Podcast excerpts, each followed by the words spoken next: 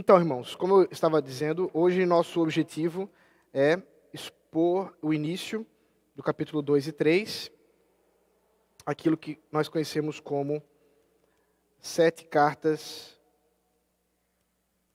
do Apocalipse ou cartas às sete igrejas do Apocalipse. Deixa eu chegar lá.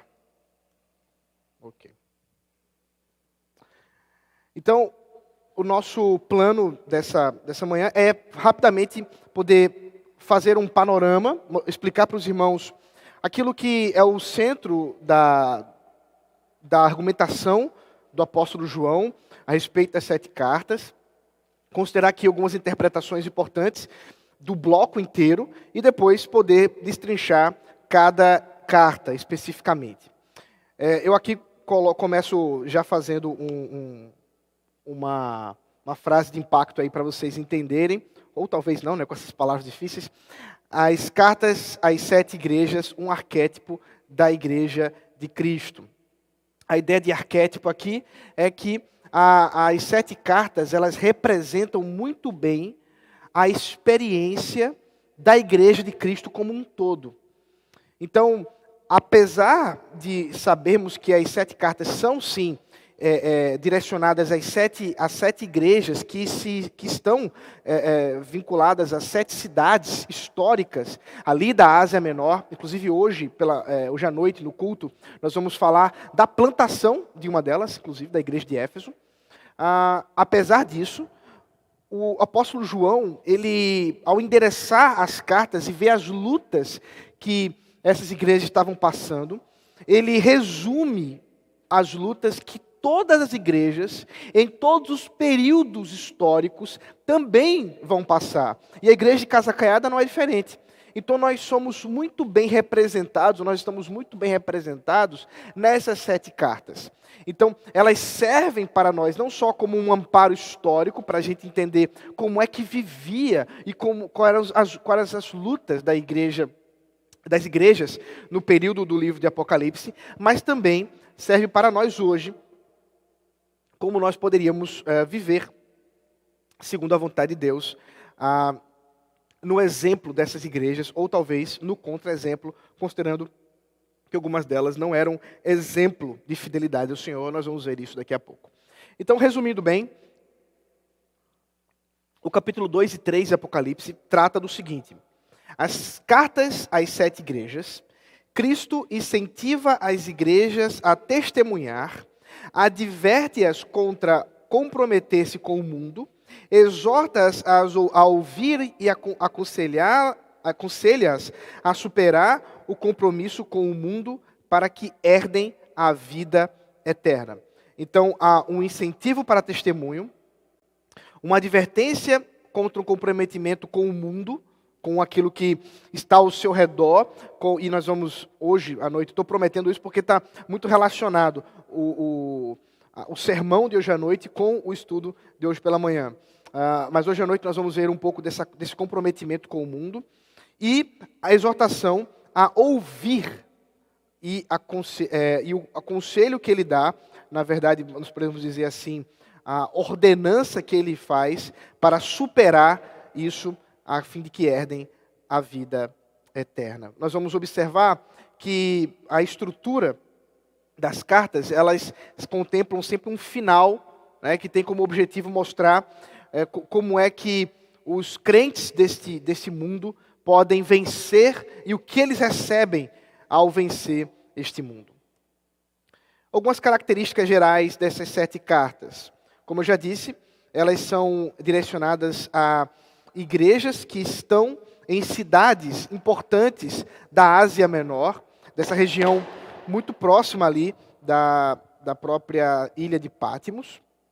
Essas, essas igrejas já haviam sido plantadas e foram plantadas exatamente pelo trabalho missionário da terceira viagem do apóstolo Paulo, como é, hoje à noite nós vamos dar uma olhada, é, iniciando a plantação na própria igreja de Éfeso, na cidade de Éfeso, com uma grande disputa cultural, uma luta contra é, potestades deste mundo, e também ali, através da pregação do evangelho, alcançando outras cidades da região.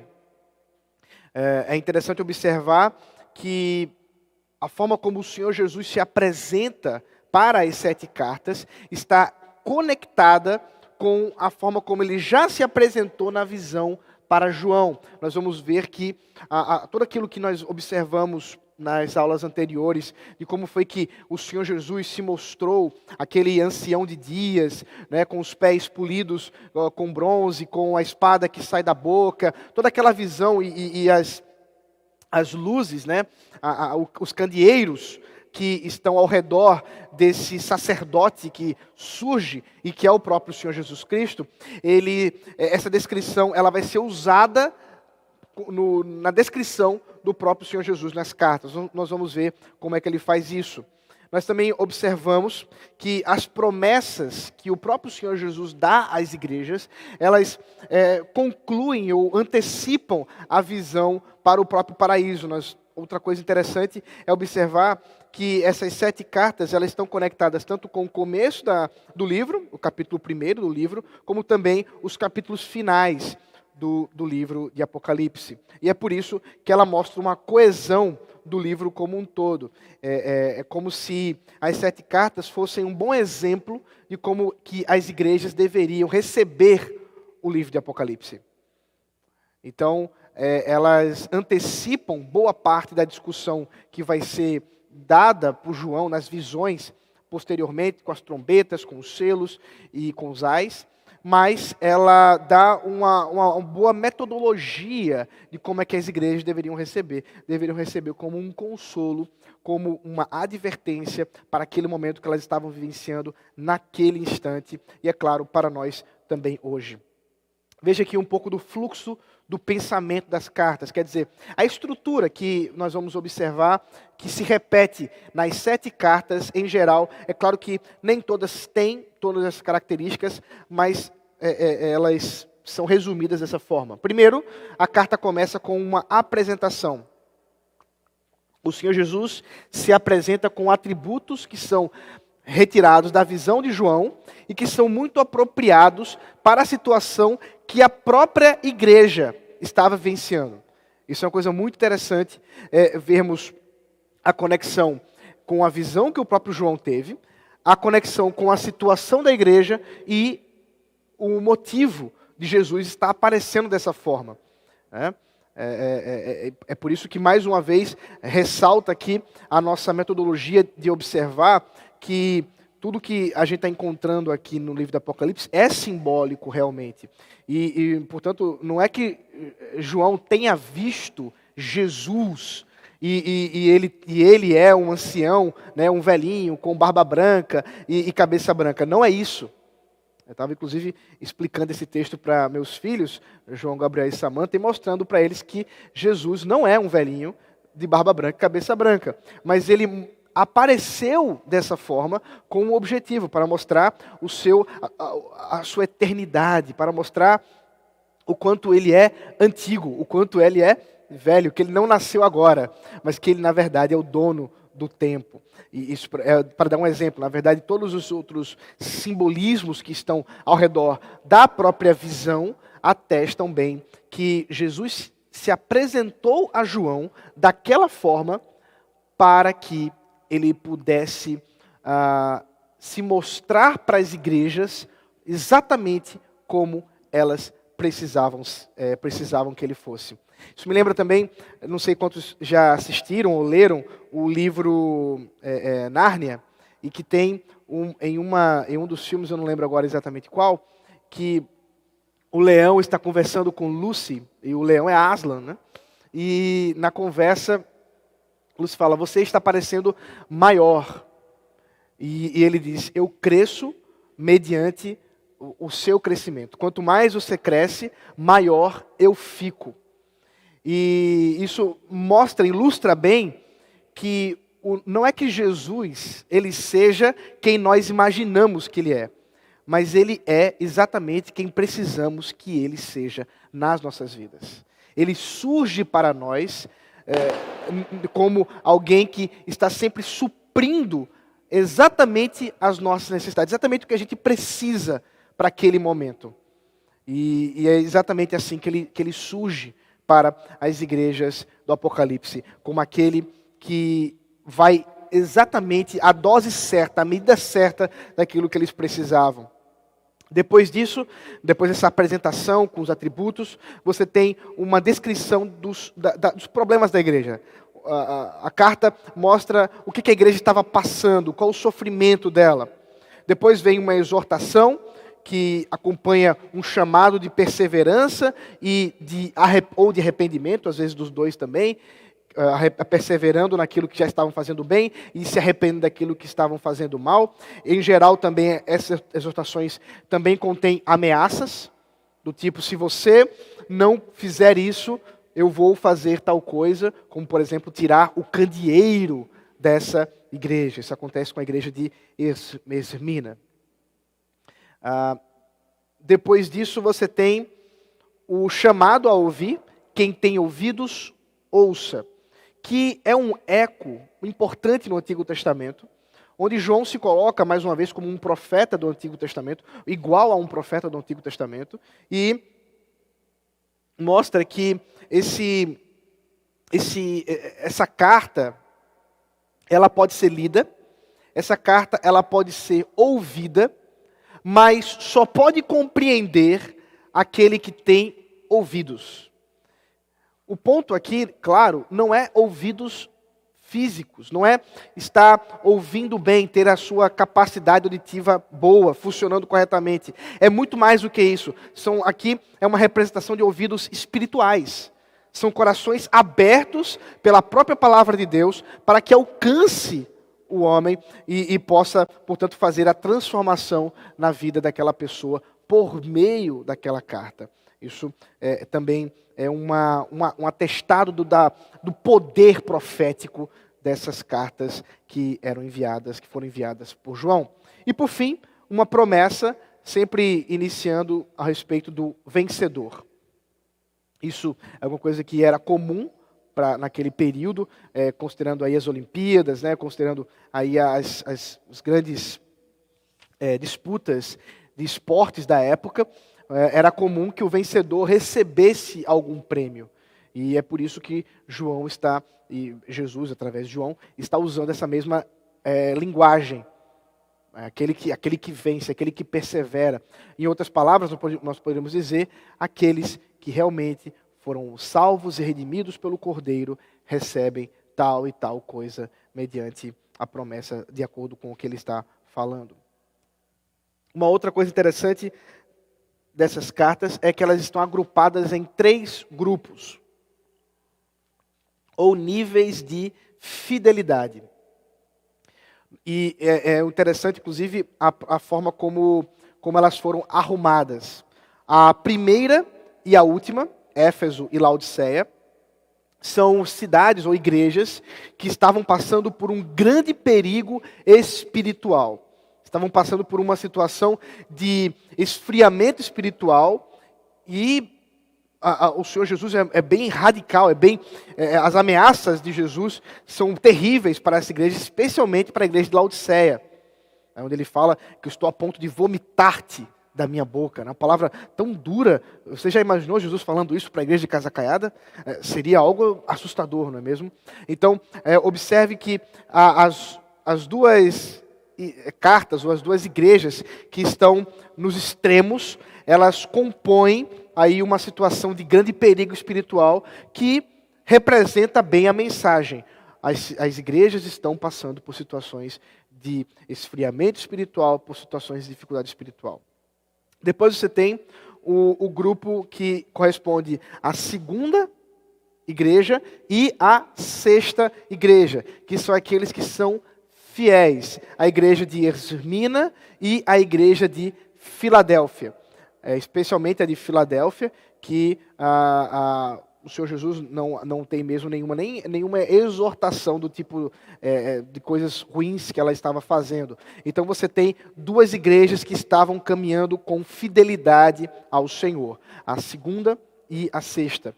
E no meio, você tem três igrejas ou três cartas, Pérgamo, Tiatira e Sardes, que são de graus variados de fidelidade a Cristo e e, aí elas vão sendo exortadas assim conforme é, cada um em seu contexto. Então, são três grupos, como se é, é, o, o, Senhor Jesus quisesse mostrar essa, esse poder maligno entrando de forma concêntrica e, e, mostrando que as igrejas realmente estavam passando por grande dificuldade para perseverar, para se manter fiel ao Senhor, com dificuldades e níveis distintos. E assim é, nós vemos o, a situação de cada uma delas. Vamos agora caminhar vendo o caso da igreja de Éfeso.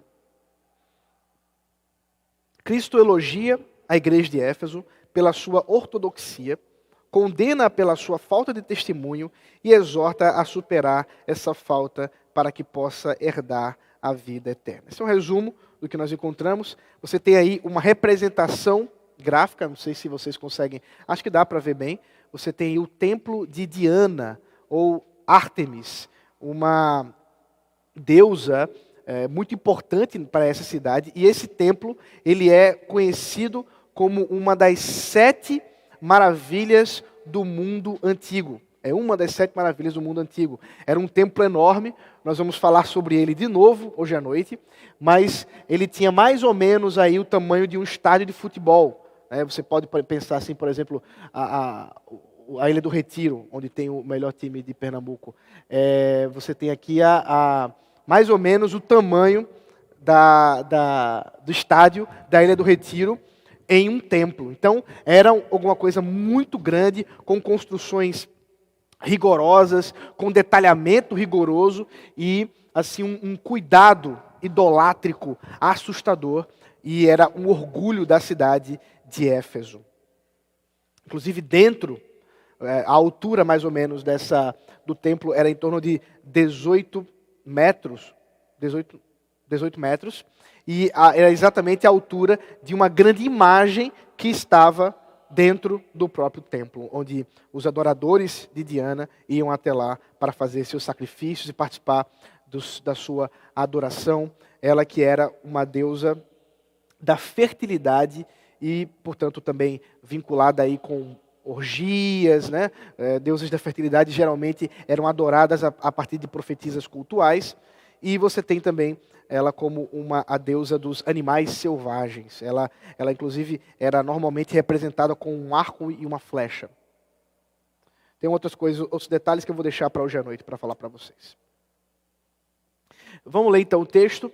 Apocalipse capítulo 2, versículo de 1 a 7 diz assim: Ao anjo da igreja em Éfeso, escreva: Essas coisas diz aquele que conserva na mão direita as sete estrelas e que anda no meio dos sete candelabros de ouro. Conheço as obras que você realiza, tanto o seu esforço como a sua perseverança. Sei que você não pode suportar os maus e que pôs à prova os que se declaram apóstolos e não são. E descobriu que são mentirosos. Você tem perseverança e suportou provas por causa do meu nome sem esmorecer. Tenho, porém, contra você o seguinte: você abandonou o seu primeiro amor. Lembre-se, pois, de onde você caiu. Arrependa-se e volte à prática das primeiras obras. Se você não se arrepender, virei até você e tirarei o seu candelabro do lugar dele. Mas você tem a seu favor o fato de que odeia as obras dos nicolaítas, as quais também eu odeio. Quem tem ouvidos, ouça o que o Espírito diz às igrejas. Ao vencedor, darei o direito de se alimentar da árvore da vida que se encontra no paraíso de Deus. Então, eu destaquei algumas partes do texto, nós vamos ver algumas questões a partir dessa tabela aqui.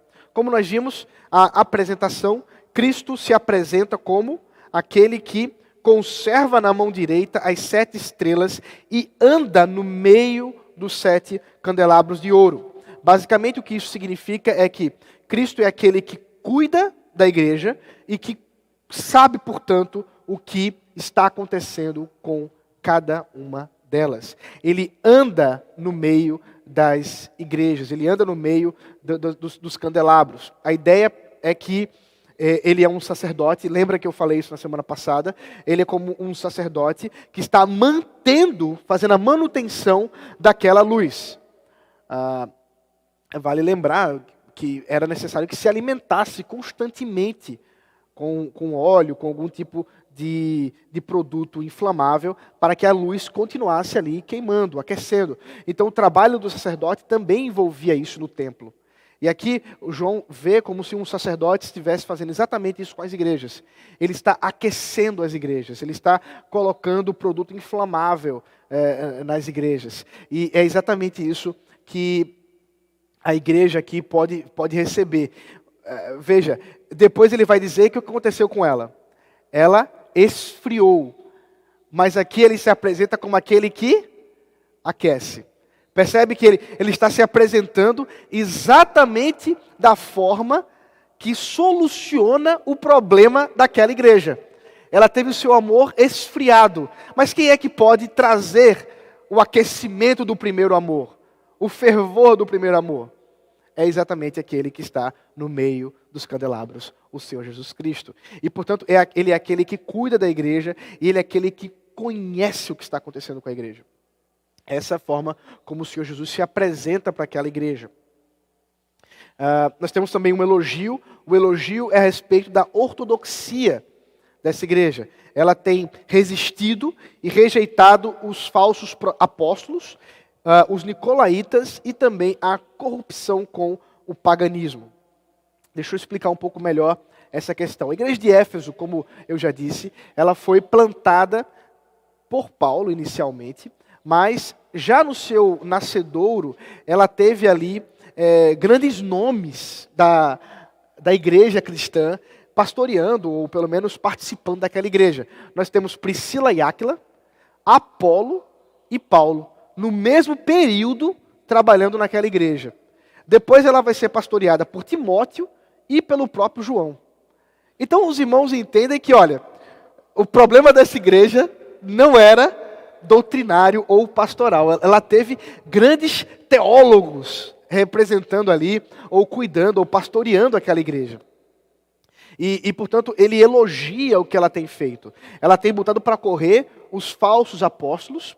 Nesse período já havia, na verdade, o próprio apóstolo Paulo já lidou com problemas desse tipo, onde pessoas se levantavam dizendo ser apóstolo sem ser. E aqui é o caso dela.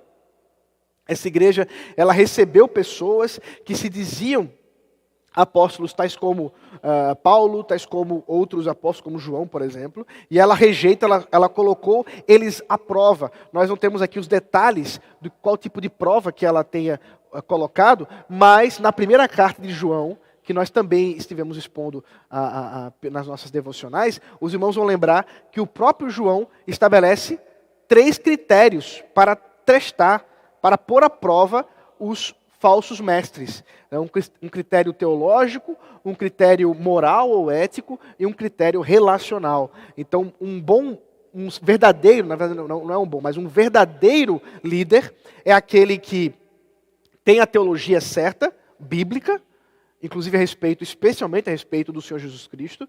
Ele é aquele que tem uma conduta moral correta, coerente com a vida cristã, e ele é alguém que também tem o amor ao próximo, é alguém que demonstra cuidado com o outro. Então, esses falsos mestres, esses falsos apóstolos, eram pessoas que não estavam comprometidas com esses três critérios. Também eles resistiram aos nicolaítas. Nós temos poucas informações sobre os nicolaítas, mas com a ajuda da igreja de Pérgamo, acho que é Pérgamo, daqui a pouco eu, eu, eu, vejo, já, já não me lembro exatamente, mas é a terceira carta. Nós temos uma associação entre a, o profeta Balaão e aquilo que ele fez com os nicolaítas, o que nos leva a entender que a doutrina nicolaíta tinha tudo a ver com uma corrupção do culto cristão, com um sincretismo com a adoração pagã. Era um relacionamento com o paganismo, um relacionamento talvez cultural apenas. E aí, lembrando, hoje à noite, eu estou adiantando muito, muito do meu sermão de hoje à noite, talvez nem prega, já, já adianto aqui. É, então, a, a, o que a gente tem ali a, na, no início, nascedouro da igreja de Éfeso, uma grande disputa realmente cultural, porque a, cidade de Éfeso era é, recheada de misticismo. A cidade de Éfeso, ela tinha muito uh, uh, exorcistas uh, que, que, andavam por ali, você tinha mágicos, pessoas que tinham livros. Nós vamos ver mais tarde, hoje à noite, que a queima dos livros daqueles que eram cristãos, dos livros de mágica, dos livros de feitiçaria, deu em torno de 50 mil moedas de prata. O equivalente, uma moeda de prata era um dia de trabalho de um homem. Então, era o equivalente a um homem trabalhar por 50 mil dias para conseguir arrecadar todo aquele dinheiro. Então, vocês imaginem que era muito dinheiro, muito livro, e isso mostra a característica daquela cidade, voltada para o misticismo, voltada para essa adoração a, Diana, adoração ao imperador. E o que acontecia? Os nicolaítas eram aquelas pessoas que diziam o seguinte: rapaz, é claro que Deus não vai querer que você fique sem emprego. É claro que Deus não vai querer que você e sua família passem fome. Então não tem problema nenhum você ir no templo, comer um churrasco com o seu chefe de trabalho, para não ficar ruim para você. Não tem problema nenhum isso. Qual o problema disso acontecer? E eles então defendiam essa corrupção cultural, essa, esse relacionamento cultural da igreja com o paganismo, com aquela velha frase, provavelmente eles diziam, deve ter nascido nessa época, nada a ver. Né? Não tem nada a ver. E nada a ver, nada a ver, todos ficaram cegos com essa situação. Então, a, a igreja de Éfeso não se deixou levar por esse tipo de argumento. Isso é interessante. Ela se manteve fiel, mesmo diante de perseguição por causa disso, mesmo diante, talvez ali, muitos tiveram que perder empregos, pessoas é, tiveram dificuldade para vender. Imagine um comerciante que não está sendo bem quisto na sociedade porque ele é um cristão. Então, naturalmente, aqueles que são pagãos, entendendo que esse cristão aí é contra o que eles acreditam, o que, é que eles vão fazer? Ah, não vai comprar com ele. Não vai, não vai querer, claro, comprar com ele. Deixa ele com os pensamentos. Isso, irmãos, acontece hoje. Vocês percebem que isso é um retrato fiel também dos nossos dias? Percebe o quanto é, é, a, a, essa carta ela é contemporânea para nós também. O perigo de nós nos comprometermos com a incredulidade, a impiedade, até mesmo com bons argumentos, como por exemplo o emprego ou coisas do tipo, a igreja de Éfeso se manteve fiel. Porém, vem a exortação. Ela abandonou o primeiro amor. Ela tinha uma ortodoxia firme, ela, tinha, ela estava teologicamente firme, ela, ela estava uma, doutrinariamente bem sustentada, mas ela havia perdido o seu comprometimento do amor ao próximo e do amor a Deus. Essa, esse primeiro amor aqui falado não é, veja bem, não é meramente fervor espiritual, tá, gente? Eu sei que muitas vezes as pessoas associam esse primeiro amor é, com, com o fervor espiritual. Isso pode estar associado também, mas o ponto aqui é o que nós encontramos em Mateus capítulo 24, 12 a 14, aqui tem um paralelo do próprio discurso de Jesus. Teve até pessoas que me perguntaram sobre esse texto na semana passada. Mateus 24, 12 a 14.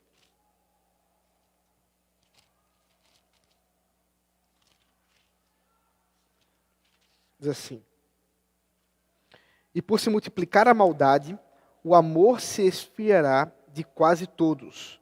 Aquele, porém, que ficar firme até o fim, esse será salvo. E será pregado este evangelho do reino por todo o mundo, para testemunho a todas as nações. Então virá o fim. Então perceba a associação entre o amor, que esfriou, e o testemunho do reino de Deus. Então, acreditamos que o que, que João está visualizando aqui na situação deles? Eles tinham perdido o amor pelas almas perdidas. Talvez até com um bom motivo. As disputas, as situações, talvez alguns irmãos que tenham sido presos, tal, talvez outros irmãos que tenham sido perseguidos muitos estavam é, cansados dessa, desse relacionamento com os, os ímpios, com os incrédulos, e tinham meio que feito assim, então deixa eles morrerem, deixa para lá. E a igreja tinha deixado de pregar o evangelho, tinha deixado de testemunhar do reino de Deus. E portanto, eles abandonaram o compromisso de ser realmente um, uma igreja que evangeliza, uma igreja que anuncia o Senhor Jesus Cristo. E aqui é, é, ela, ela virou uma igreja para si mesma, nós podemos pensar assim. Era uma igreja voltada para si, mas que tinha esquecido que ela precisava abrir, que ela precisava pregar, que ela precisava anunciar. A solução? Arrepender-se e voltar à prática das primeiras obras. Voltar àquele ímpeto de evangelização do começo. Voltar àquele fervor de anunciar, de pregar o evangelho que eles haviam deixado de lado. Haviam sido tão combativos em sua vida como igreja que esqueceram de exercer o amor evangelístico. E olha, olha isso está conectado exatamente com a ameaça que Jesus faz para essa igreja. Olha a ameaça aí, vocês estão vendo na tabela? Qual é a ameaça que Jesus faz? Que vai fazer o quê?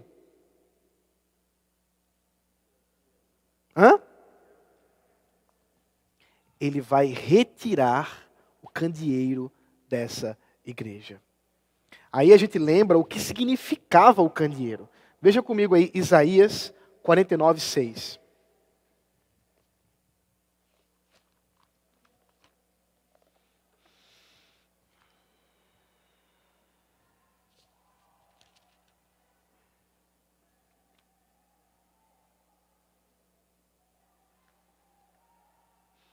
Isaías 49, 6.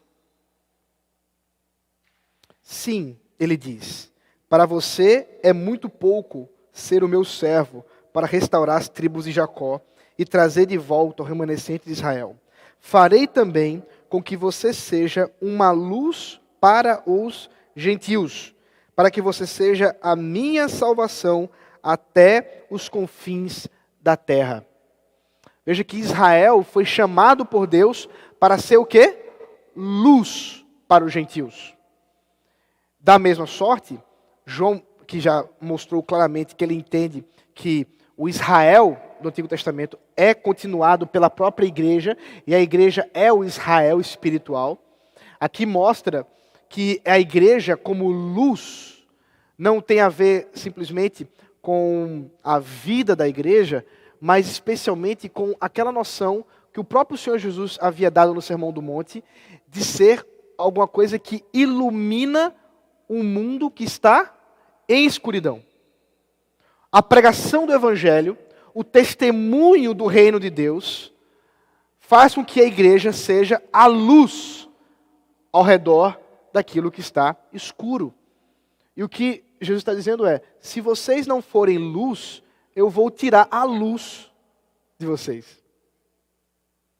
É como se ele estivesse dizendo: se vocês não querem ser luz, eu vou deixar vocês não serem mesmo. Vou tirar de vocês isso que é a vida da igreja, a pregação do evangelho. Veja ainda Apocalipse capítulo 11, versículo 3 e 4. Essa mesma ideia, agora com outra outra roupagem. Apocalipse 11, 3 e 4. Falando, se referindo aqui às duas testemunhas. Darei autoridade às minhas duas testemunhas para que profetizem durante mil duzentos e sessenta dias, vestidas de pano de saco. São estas as duas oliveiras e os dois candelabros que estão em pé diante do Senhor da terra Deixa eu ver onde foi. É, isso. E os dois candelabros ah, que estão em pé diante do Senhor da terra. Então, observe a associação entre candelabro e testemunho. As duas testemunhas aqui é, é, descritas, que nós vamos trabalhar esse texto mais para frente, para mostrar para vocês o que, que significa é, é, é, isso aqui, mostra esse poder da igreja de testemunhar, de falar, de anunciar a Cristo. E que é exatamente sobre isso que eles haviam abandonado. O primeiro amor, portanto, é exatamente o compromisso com o testemunho fiel a, aos gentios, às nações, aos incrédulos. E termina a carta, ou é isso, a carta de Éfeso com essa promessa: alimentar-se da árvore da vida, que significa a restauração de todas as coisas ao seu estado original, que se cumpre a, a, em Apocalipse aqui, é, é, é, mais uma vez falado, em Apocalipse capítulo 22, como que seria esse cumprimento, 22, versículo 1 e 2. Então o anjo me mostrou o rio da água da vida, brilhante como cristal, que sai do trono de Deus e do Cordeiro, no meio da praça da cidade, e de um e de outro lado do rio. Esta é a árvore da vida, que produz doze frutos, dando o seu fruto de mês em mês, e as folhas da árvore são para a cura dos povos. Então, essa árvore da vida é prometida para aqueles que permanecerem fiéis e se e obedecerem e ouvirem a voz daquele que diz: quem tem ouvidos, ouça aquilo que o Espírito diz às, à igreja. Portanto, a igreja de Éfeso era convocada por Jesus para vencer, testemunhar, ser luz, a fim de que pudesse receber esse alimento da vida, a restauração de todas as coisas, que nada mais é do que a própria salvação, a redenção, esse esse projeto completo que o Senhor Jesus já tem delineado e que ele se propõe a mostrar durante a história. Tudo bem até aqui? Vamos caminhar só mais um pouco? Mas eu, eu quero caminhar em mais duas igrejas, tá, irmãos? Nós vamos falar da de Esmina e depois eu acho que é Pérgamo. Estou com a cabeça sem lembrar qual é a terceira, mas eu acho que é. Ah, vamos ver aqui capítulo 2, agora a partir do versículo 2, é, 8. Veja aí. É, é, é Pérgamo mesmo. Só para lembrar. Deixa eu... Deixa eu pegar aqui só meu celular, porque eu tô. o vento está deixando eu ler. Ok. Cristo elogia a igreja de Esmina por suportar a tribulação e incentiva a permanecer fiel em antecipação a uma perseguição iminente e mais severa, para que possa herdar a vida eterna e realeza celestial. Vamos ler o texto? Ao anjo da igreja, Esmina escreve: Essas coisas diz o primeiro e o último, que esteve morto e tornou a viver. Conheço a tribulação pela qual você está passando, a sua pobreza, embora você seja rico. E a blasfêmia dos que se declaram judeus e não são, sendo assim, isto sim, sinagoga de Satanás. Não tenha medo das coisas que você vai sofrer.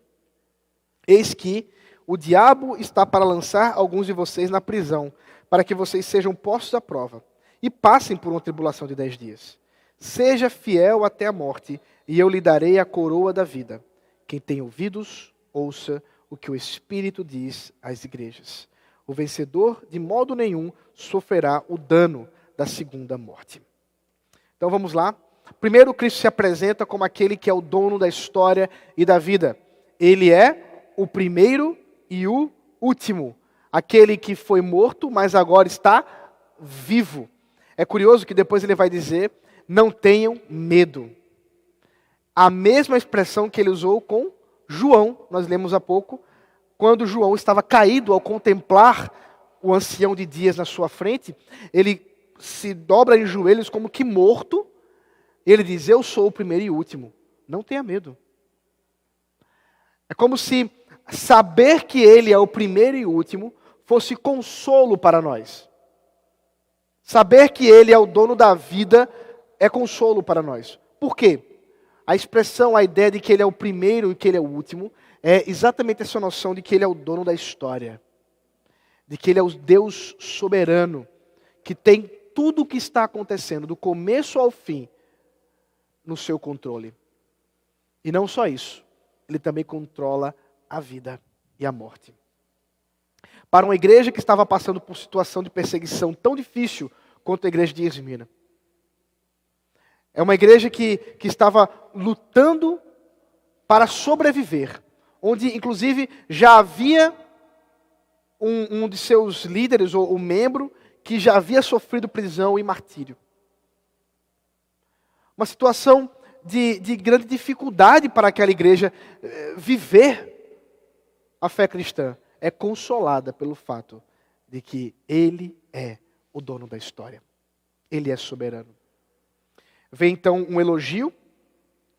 Vocês são ricos espiritualmente, porque são fiéis ao Senhor, porque vocês têm sido fiéis, apesar de toda dificuldade.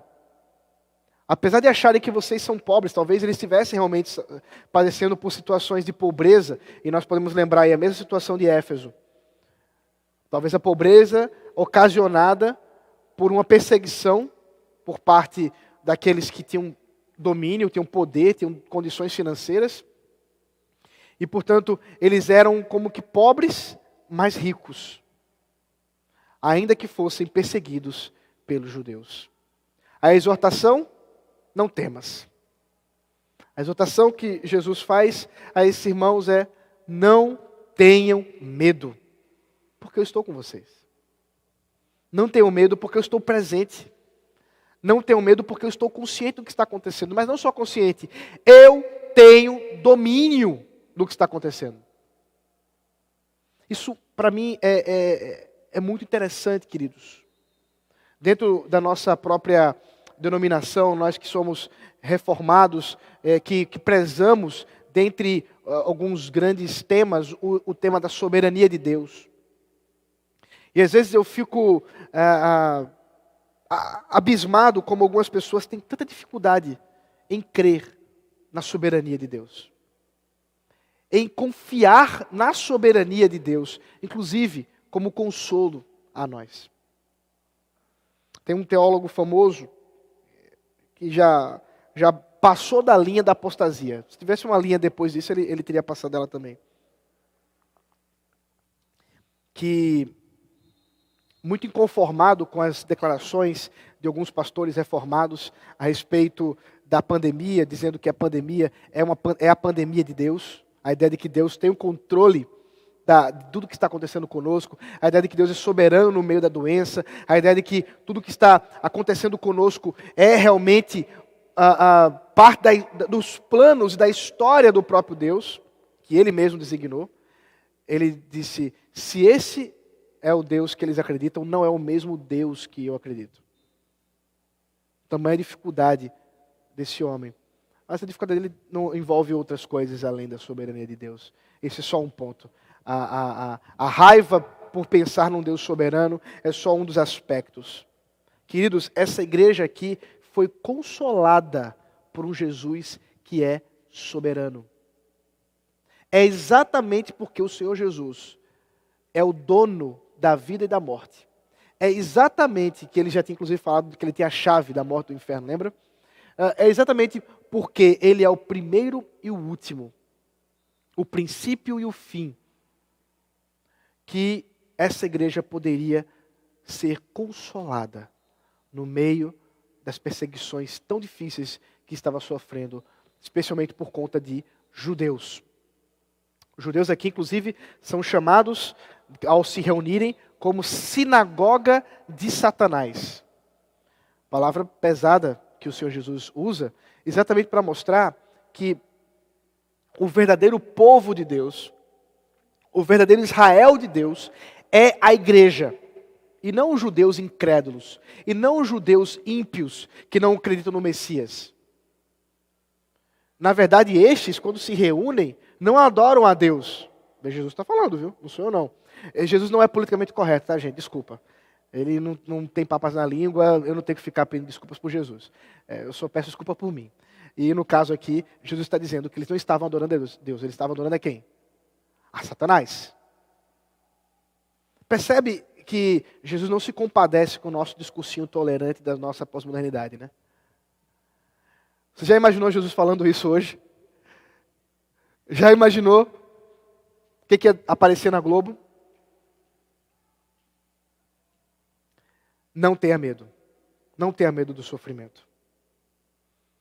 Seja fiel até a morte, para que possa receber a coroa da vida. Curioso, né? Irônico. A fidelidade deles em testemunhar até a morte faria com que eles ganhassem a vida. Inclusive, essa semana, um dos nossos presbíteros estava comentando a respeito da palavra Marte, que é a palavra grega, que significa nada mais do que testemunha. Mas que ganhou um contexto a partir, especialmente do segundo século, mas aqui veja que ela já, já tem alguns ecos, de não só a pessoa que testemunha, quer dizer, a pessoa que fala de alguma coisa que aconteceu, uma testemunha ocular, mas alguém que faz isso até a morte. Mesmo padecendo até a morte, esses irmãos testemunharam na sua fidelidade ao Senhor. E esse foi o chamado que Jesus fez para a igreja de Esmirna. Seja fiel até a morte para que recebam a coroa da vida. Claro, não a coroa dessa vida pequena, essa vida que passa, mas a coroa da vida eterna. E é por isso que a promessa, conectada com a coroa da vida, fala: aquele que vencer não sofrerá o dano da segunda morte. Perceba, aquele que tem um dono, que é o que é o dono da vida e da morte, é aquele que consola a igreja que está sofrendo e padecendo perseguições de vida e morte e promete exatamente a vida diante da morte. O Senhor Jesus. E por fim, queridos, para nosso para finalizar hoje, a igreja de Pérgamo, capítulo 12, capítulo 2, versículo 12 ao 17. Cristo elogia a igreja de Pérgamo pelo seu testemunho, perseverante em meio à perseguição.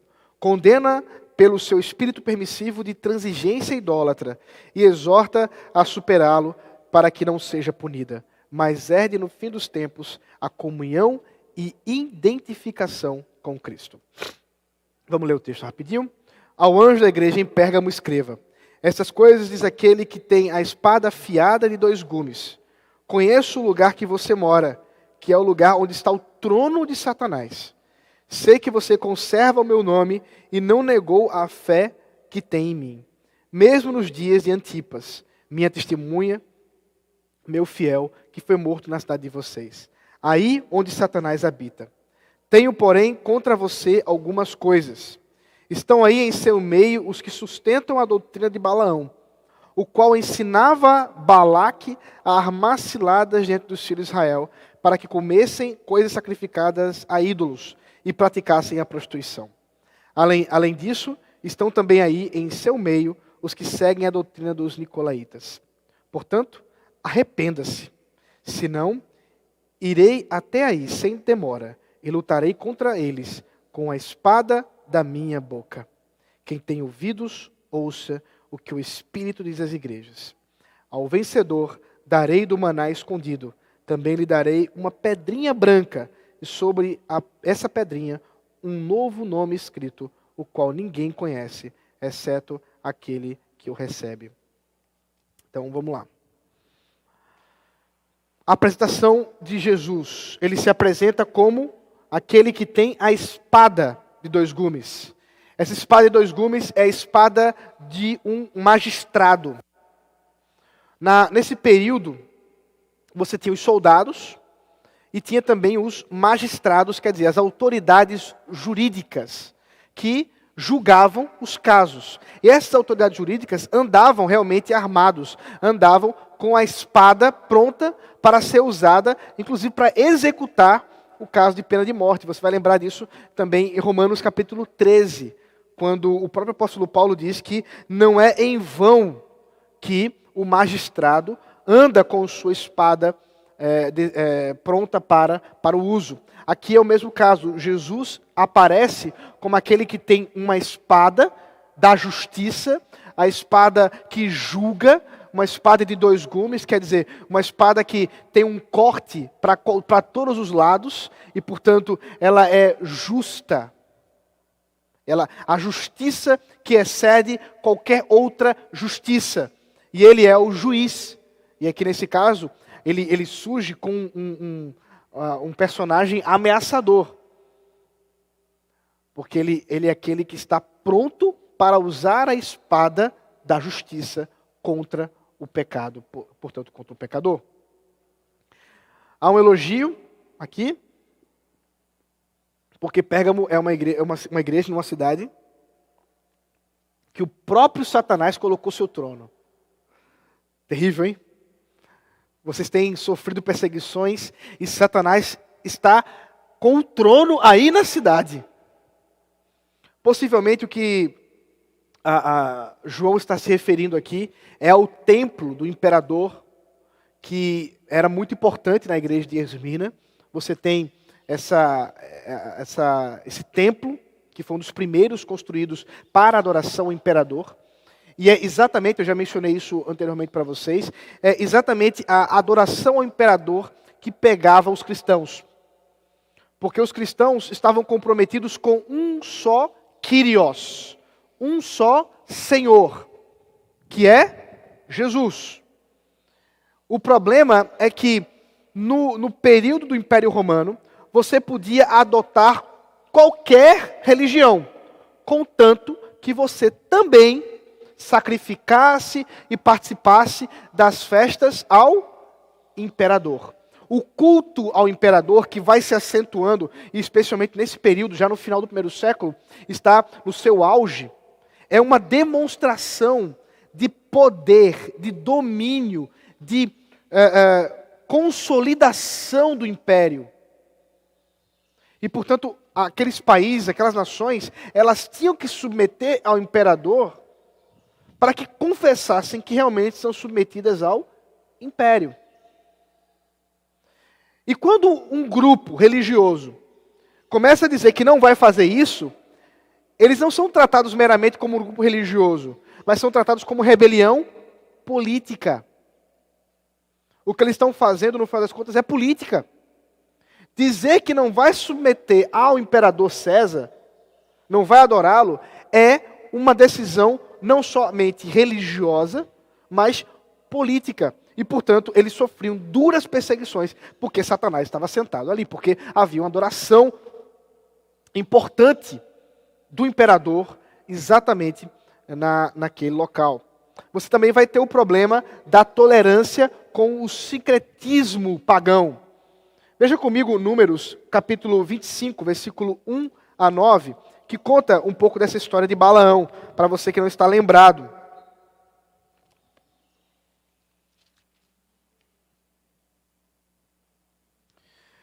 Deixa eu só dar um, um contexto um pouco antes. Balaão era um profeta de Israel e que foi contratado por Balaque, rei inimigo, rei midianita, inimigo de Israel, e que ele dizia assim: você precisa profetizar contra Israel, para que eu possa vencer Israel.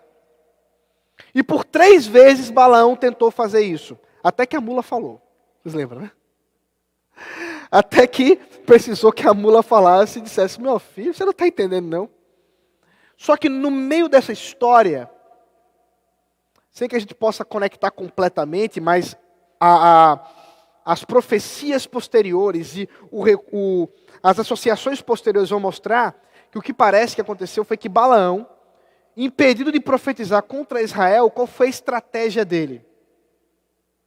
Ele convenceu Balaque a enviar suas mulheres mais bonitas da, da região dele, para que seduzissem os homens de Israel, e a partir da, do sincretismo de casamentos mistos, Deus, o próprio Deus derramasse a ira contra Israel pela sua idolatria expressa no casamento entre, entre crentes e descrentes. Isso você vai encontrar exatamente nesse texto que eu estou citando para vocês. É, números capítulo 25, versículo 1 a 9. Quando Israel estava em Sitim, o povo começou a prostituir-se com as filhas dos moabitas. Eu, eu falei midianitas, mas moabitas, desculpem. É, essas convidaram o povo ao sacrifício oferecido aos deuses. E o povo comeu a carne de sacrifícios, adorou os deuses destas mulheres.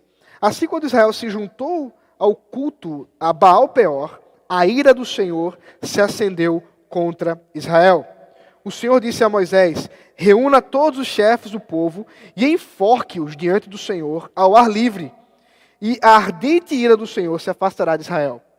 Então Moisés disse aos juízes de Israel: Cada um mate os homens de sua tribo que se juntaram a Baal Peor. Então veja que a coisa não é bonita, não. A coisa é feia. O sincretismo, o paganismo, a corrupção do povo de Israel ao se colocar com mulheres ímpias e sendo levadas a adorar os mesmos deuses que elas. A solução que Deus coloca é morte. Eles foram levados ao enforcamento, nesse caso aqui. Agora, a história é curiosa. Que no meio dessa situação terrível, no meio dessa, desse aperto que estava passando o povo, os líderes ali tendo que levar suas tribos, em outras palavras, suas famílias, para serem enforcados porque tinham se contaminado com adoração a deuses pagãos, fazendo sacrifícios que eram é, contrários à palavra de Deus. Veja o que acontece. Versículo 6. Naquele momento, eis que um homem dos filhos de Israel trouxe para a sua tenda uma mulher midianita. Aí foi minha confusão. À vista de Moisés e de toda a congregação dos filhos de Israel. Enquanto eles choravam diante da tenda do encontro. Veja, o povo estava arrependido, chorando. Ah, um bonitão passa de mãozinhas dadas com uma ímpia na frente de todo mundo. Vocês estão entendendo a imagem? Mas vai ficar pior. Quando Finéias, filho de Eleazar, filho do sacerdote Arão, viu isso, levantou-se no meio da congregação e, pegando uma lança, seguiu o homem israelita até o interior da tenda. E com a lança atravessou os dois, tanto o homem israelita quanto a mulher midianita, pelo ventre. Então a praga cessou entre os filhos de Israel. Os que morreram da praga foram 24 mil pessoas. 24 mil pessoas morreram da praga que Deus havia derramado. Não foi da, da, da, do enforcamento, não. Do enforcamento ele nem fala quantos foram. Foram da praga. Mas veja que situação. Eles estavam chorando ali diante do, do, da tenda, se arrependendo, se lamentando. De repente, um bonitão passa. Aí o cara não, não tem mais o que fazer. Pega a lança, passa pelos dois, faz espetinho, né? Meio horrível que eu falei, desculpa, gente. Mas enfim. Essa é a situação que Balaão proporcionou ao povo de Israel. E que agora Jesus está dizendo que está sendo reproduzido aqui na igreja de Pérgamo. Pessoas, veja, talvez você ao ler essa história de números, você pense assim: "Ah, mas isso é coisa do Antigo Testamento". Né? A gente tem essa, esse ímpeto. Ah, não, mas Deus não faz mais isso. Vocês estão de máscara, né, gente? É, solução: arrependa-se. Arrependa-se dessa contaminação. A contaminação aqui, ela era expressa especialmente de duas formas. É o que ele conta. A prostituição, provavelmente associada à prostituição cultica, como eu já mencionei para vocês, era comum essa adoração ser guiada por sacerdotisas que estavam ali, que eram prostitutas. Elas estavam ali exatamente para adorar aqueles deuses através do sexo e com a contaminação da comida. Queridos, você pode pensar assim: ah, mas isso é coisa dos tempos passados. É curioso olharmos para a nossa situação hoje e pensarmos que duas coisas estão sendo noticiadas toda hora que cresceram muito nos nossos dias. Agora, com a pandemia: pornografia e pedir comida. As pessoas estão engordando porque estão buscando alívio em comida engordando, e tem muita gente até fazendo piada, né? A, a, a vida é, o peso antes da pandemia ou depois da pandemia. Engordando, engordando, engordando, engordando.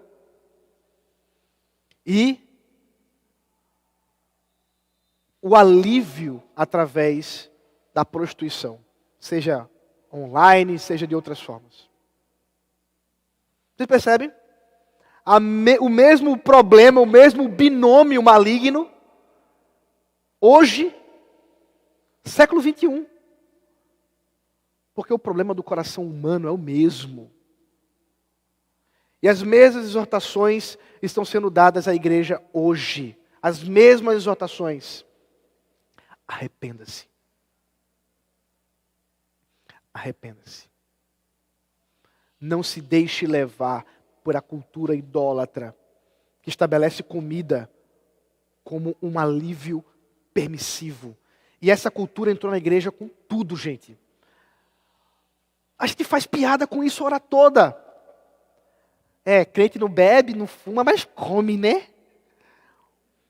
Irmãos, veja o problema. Nós aceitarmos essa cultura maligna de buscar alívio, a idolatria, através da contaminação. Comer é bom, meus irmãos, porque Deus que deu isso para gente. Mas nunca foi nos dado como fonte de esperança. E a ameaça, olha a ameaça, é a mesma de números. Se vocês não ouvirem eu virei com a espada de dois gumes para lutar contra vocês. Vocês viram o cara com a lança? Imagina Jesus com a espada dois gumes. Números 22, 23, 31 e 31, 8 mostra, eu não vou ler para a gente poder adiantar aqui, mostra que Balaão morreu exatamente a espada. Foi essa forma que Deus usou. João está se valendo de toda a história de números para dizer que aquilo que aconteceu lá acontece hoje também. Só que quem vai fazer isso é o próprio Senhor Jesus. Ao mesmo tempo, ele não termina com uma palavra de desânimo, mas com a promessa. Aquele que vencer receberá duas coisas: o maná escondido, que é o cumprimento da comunhão com o próprio Deus. O maná escondido reflete bem essa alimentação. Veja, o problema deles era comida e prostituição. Ele diz: Ei, vocês não são chamados a comer como ímpios. Vocês não são chamados para a comer como e com incrédulos, da mesma cultura deles, mas a comer comigo, Aquele que vencer terá comunhão comigo agora e naquele grande dia. E também receberá para si pedrinha branca com o nome como pedrinha branca com o nome, então como, como com o nome oculto. Aqui tem duas possibilidades. Esse nome pode ser um nome que o próprio Deus dá, o próprio Senhor Jesus dá, em meio à perseguição, ter um nome escondido é algo valioso.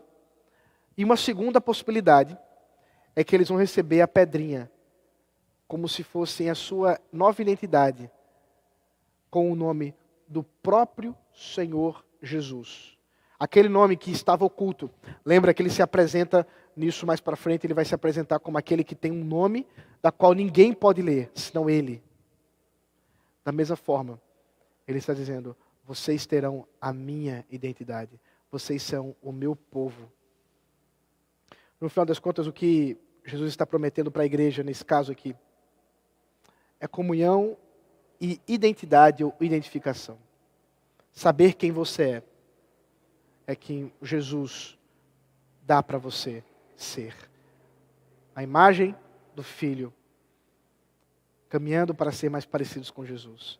Essa esse é o final dessa, dessa carta. Aqueles irmãos, ao ver um, um juiz tão ameaçador, recebem agora uma promessa com tanto amor. promessa de comunhão, a promessa de estar juntos, de comer juntos. Eu gosto muito de comer com pessoas. Eu já contei essa história, mas não sei se, se vocês vão lembrar. Que no seminário, às vezes acontecia, de, por causa de horário diferentes, alguns colegas já terem almoçado quando eu ia almoçar. Lá, morando sozinho, lá em São Paulo, né, irmãos? E não poucas vezes eu convencia meus colegas a almoçar de novo, ou dizendo assim, ó, eu pago pelo menos a Coca-Cola, para não comer sozinho. E Jesus está dizendo, você não vai comer sozinho. Você vai comer do pão que eu dou. E, e nós podemos nos alimentar dele. Vamos orar e depois a gente vai para perguntas. Senhor maravilhoso, obrigado pelo privilégio que o Senhor nos concedeu hoje de estudar a tua palavra e, e de ser exortado por ti. Tu és maravilhoso, o Senhor nos traz tanto, tantos ensinos através da tua palavra, através dessas cartas das igrejas do Apocalipse. Ajuda cada um aqui entre nós, aqueles que estão também assistindo pela internet, a sermos, ó Deus, fiéis a Ti. E nessa luta de fidelidade, das muitas tentações que se apresentam, nós possamos, ó Deus, vencer. Vencer as tentações, vencer a infidelidade, vencer, Senhor, os perigos, para a Tua glória. Em nome de Jesus Cristo. Amém.